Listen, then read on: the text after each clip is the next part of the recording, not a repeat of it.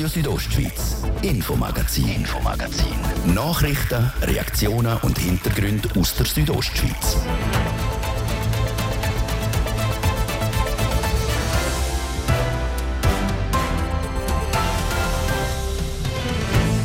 GLP Chur hat heute ihren Kandidat für die Churer Stadtratswahlen im Juni bekannt gegeben. Die grünen Liberalen schicken Johannes Meyer ins Rennen. Er will Chur unter anderem grüner machen und mehr Natur in die Stadt bringen.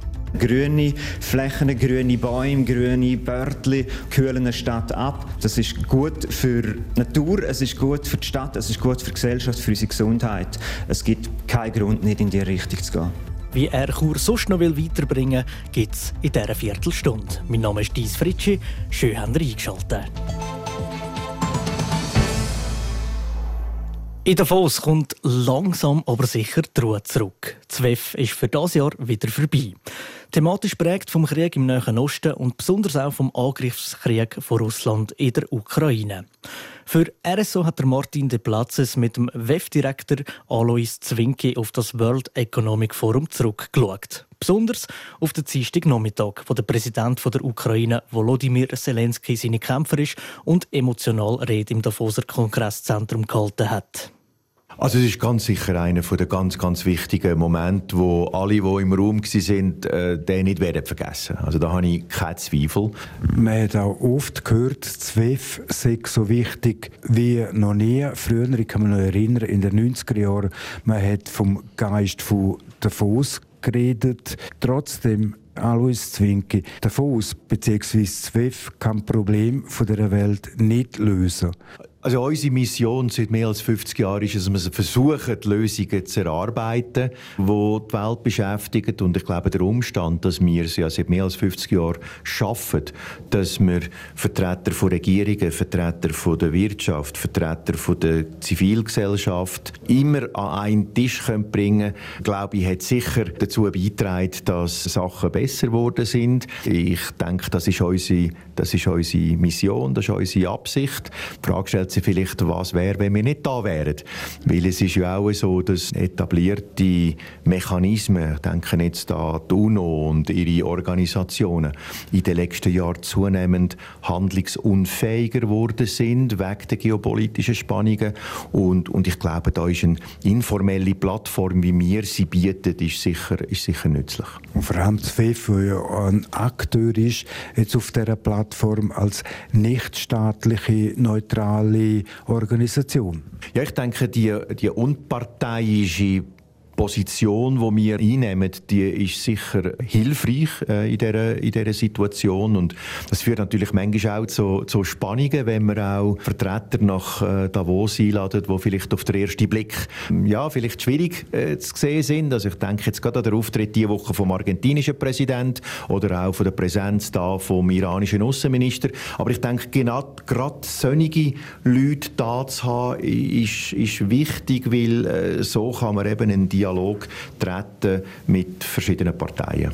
Herr Zwinki, wenn ich es so formulieren wir zwei sind zwei alte Hasen, auch was Davos anbelangt, beziehungsweise das World Economic Forum.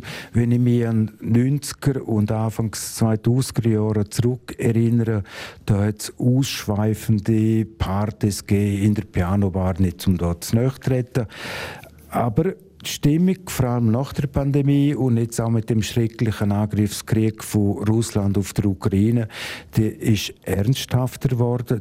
Ausschweifende Partys hat es letztes Jahr und auch das Jahr wahrscheinlich eher weniger gegeben.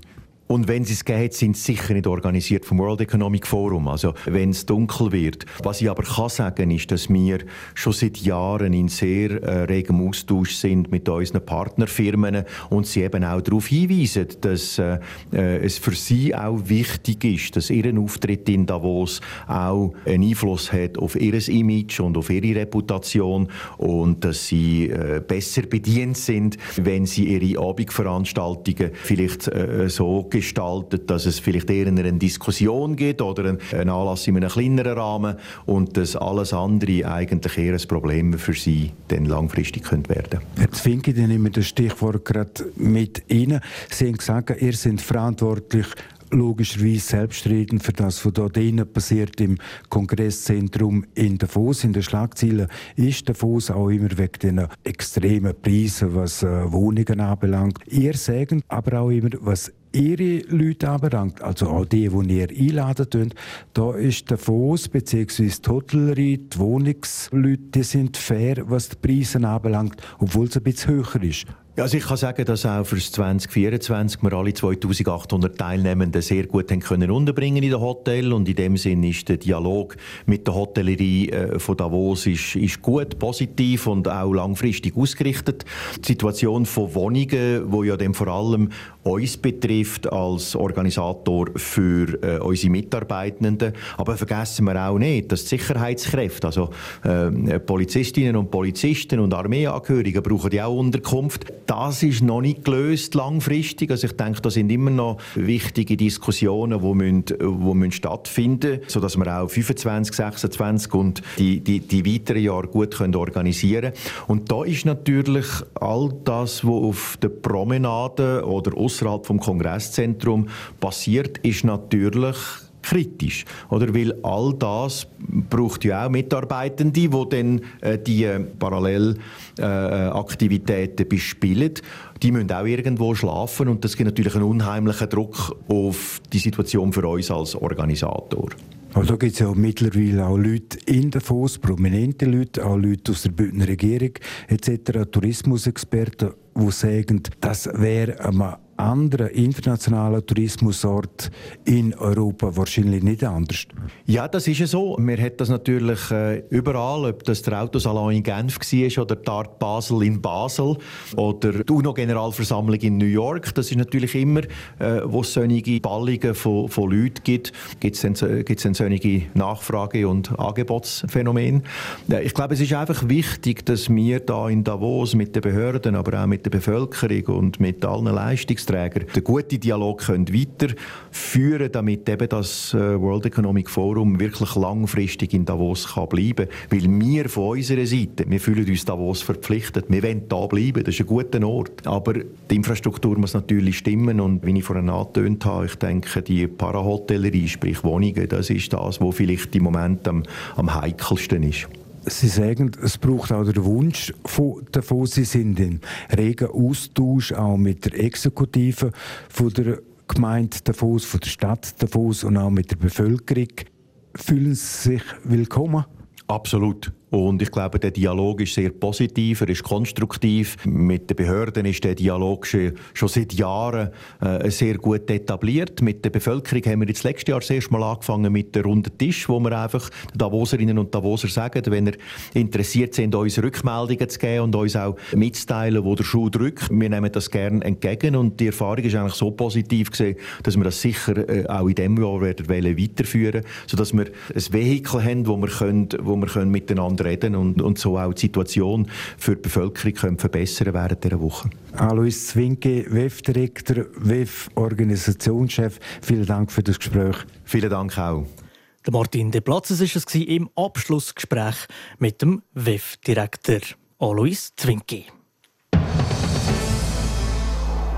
Die Partien positionieren ihre Schachfiguren für die Churer Stadtratswahl im Juni. Heute Morgen hat die GLP ihren Kandidat präsentiert. Es ist der Johannes Meyer. Der 46-Jährige ist in Chur geboren und aufgewachsen. Heute schafft er als selbstständiger Berater im Bereich Datenschutz. Der Johannes Meyer brennt für die Themen, die in den letzten Jahren vernachlässigt worden sind. Chur braucht eine Politik, wo nicht nur die Themen, die auf der grossen Bühne sind, wie Finanzen, wie Sicherheit, wie bezahlbarer Wohnraum oder Verkehr, Beachtung kriegen sollten, sondern auch die Themen, Themen, die uns gesellschaftlich weiterbringen. Ein so ein Thema sei die Jugend. So wünsche sich der Stadtratskandidat mehr Freiräume für junge Leute. Wir müssen die mehr den Jungen zutrauen, auch, auch Verantwortung geben, ihnen den Gestaltungsfreiraum geben. Ich höre auch von jungen Leuten, dass sie eigentlich gerne etwas machen würden, aber sie wissen nicht wie. Sie kriegen keine Unterstützung. Je nachdem gibt es sogar Hürden. Hürden, die irgendwie auch verständlich sind, weil vielleicht gibt es irgendeine Regel oder irgend so. Aber wir finden eben, dass man genau dort, dass man das niederschwelliger machen sollte, dass man sie auch einladen sollte dazu, sich zu beteiligen. Nebst den Jungen setzt sich der Johannes Meyer auch für Digitalisierung ein und für mehr Natur in der Stadt. Grüne Flächen, grüne Bäume, grüne Börtli und so weiter kühlen eine Stadt ab, machen es erträglicher, laden ein zum draussen sein, laden ein zum mit anderen Leuten sich unterhalten, unter einem Baum im Schatten sitzen.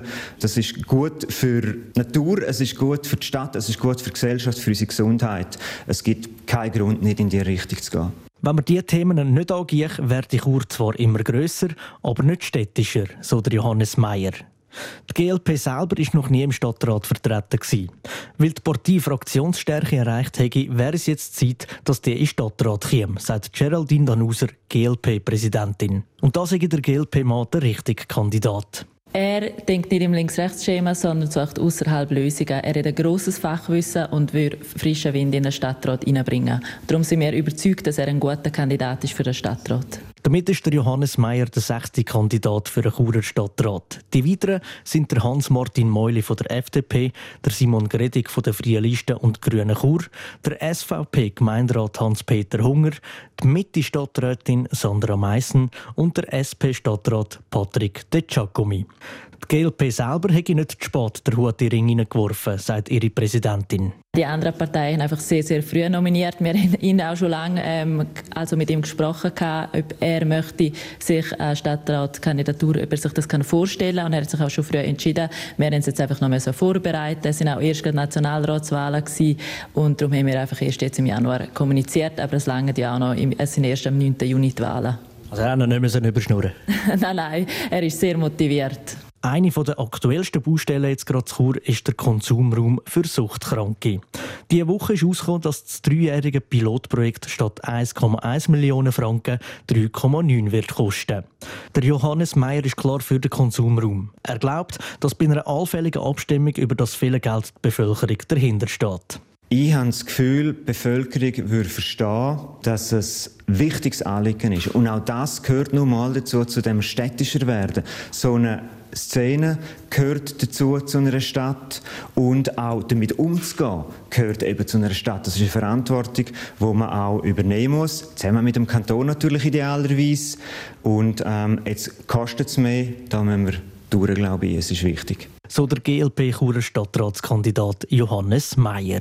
Die Wahl selber ist dann am 9. Juni.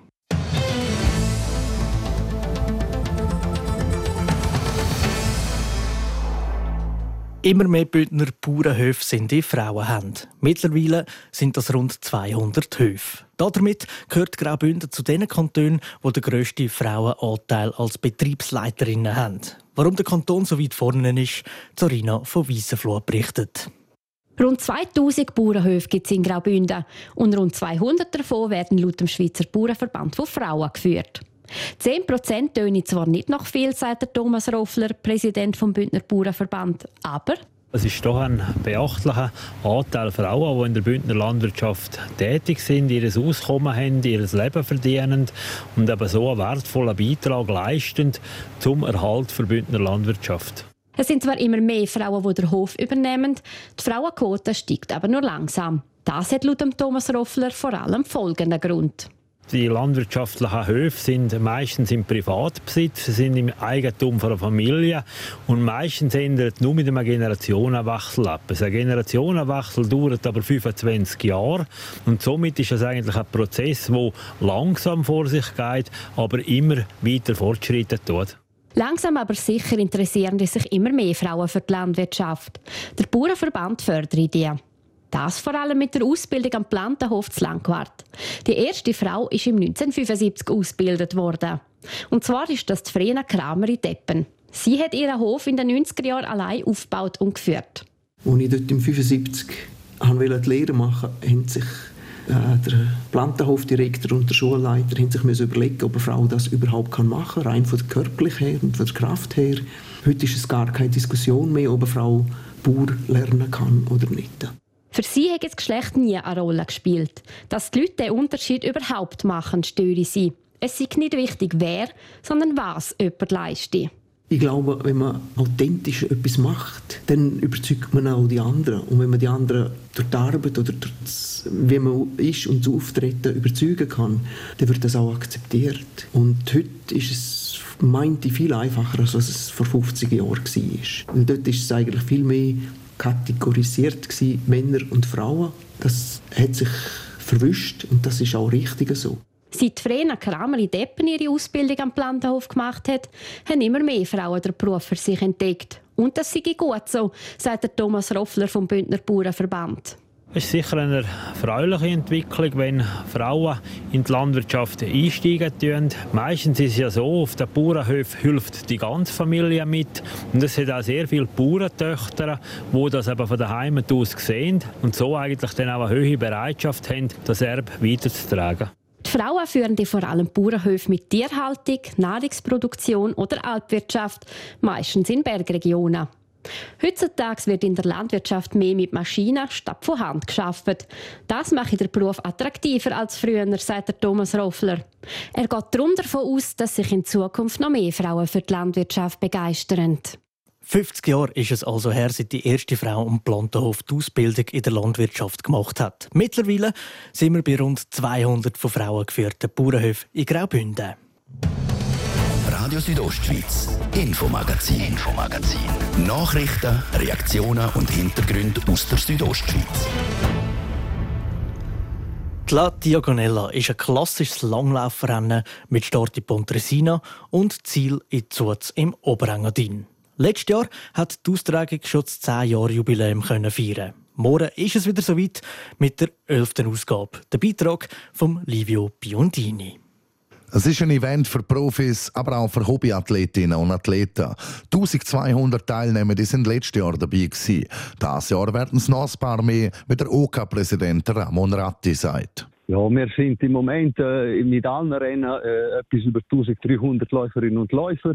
Die Nachmeldungen laufen, äh, kommt sicher noch ein bisschen. Dann auch am Tag selber gibt es Meldungen. Ich erwarte wieder. Schlussendlich mit allen Rennen, die wir anbieten, auch mit dem Sonntag neu, mit, der, mit dem Skating von La Sfida, äh, sind wir, werden wir irgendwo so zwischen 1000 plus minus 1400 äh, Läuferinnen und Läufer sein. Dazu käme der Tross der Profis mit allen Serviceleuten. Auch das sind nochmal zwischen 100 und 150 Personen.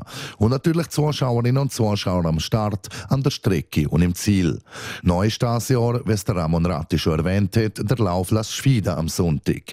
Sie haben schon länger überlegt, wie man das Erlebnis von dem Wochenende noch ausweiten können. Wir haben im Rahmen vom, vom Fünfer-Moka äh, aber feststellen müssen dürfen, dass wenn wir ein zusätzliches Rennen machen, dann sind wir ein bisschen knapp an Ressourcen, wenn wir äh, einen anderen Tag noch aktivieren möchten.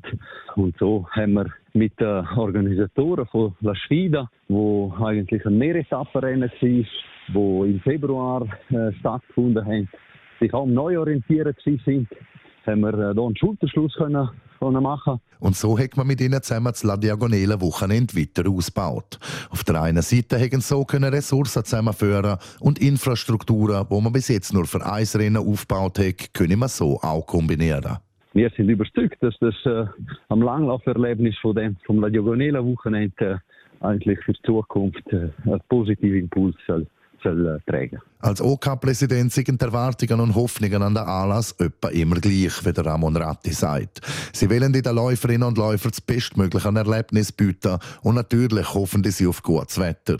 Und dass, ja, dass alle äh, Läuferinnen und Läufer ohne große Zwischenfälle den Weg ins Ziel finden und eigentlich mit einem Lächeln ins Ziel kommen. Das ist eigentlich die grösste Genugtuung, wenn, äh, wenn dann der letzte Läufer mit einem schönen Erlebnis ins Ziel kommt und, und mit einem Lächeln. Und das, das sind eigentlich die Erwartungen, die, wir, die ich persönlich ja, jedes Jahr habe. Die Schneeverhältnisse sind dazu dieses Jahr ausgezeichnet. Die Wettervorhersagen sehen auch gut aus, mit viel Sonne. Kalt sind es im Engadinho sowieso meistens im Winter.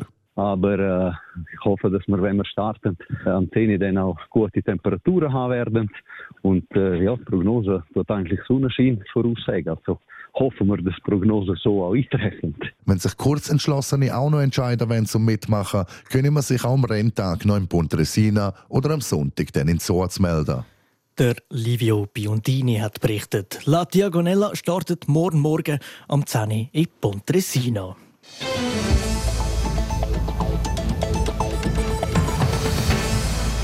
Das war es mit dem Infomagazin. Wer die Sendung will nachhören geht entweder auf rso.ch oder überall dort, wo es Podcasts gibt. Ich wünsche ein schönes Wochenende, gebt Vollgas und haut rein. Ich mache es auf jeden Fall. Mein Name ist Dies Fritschi. Allen zusammen einen gemögigen Abend. Radio Südostschweiz, Infomagazin, Infomagazin. Nachrichten, Reaktionen und Hintergründe aus der Südostschweiz.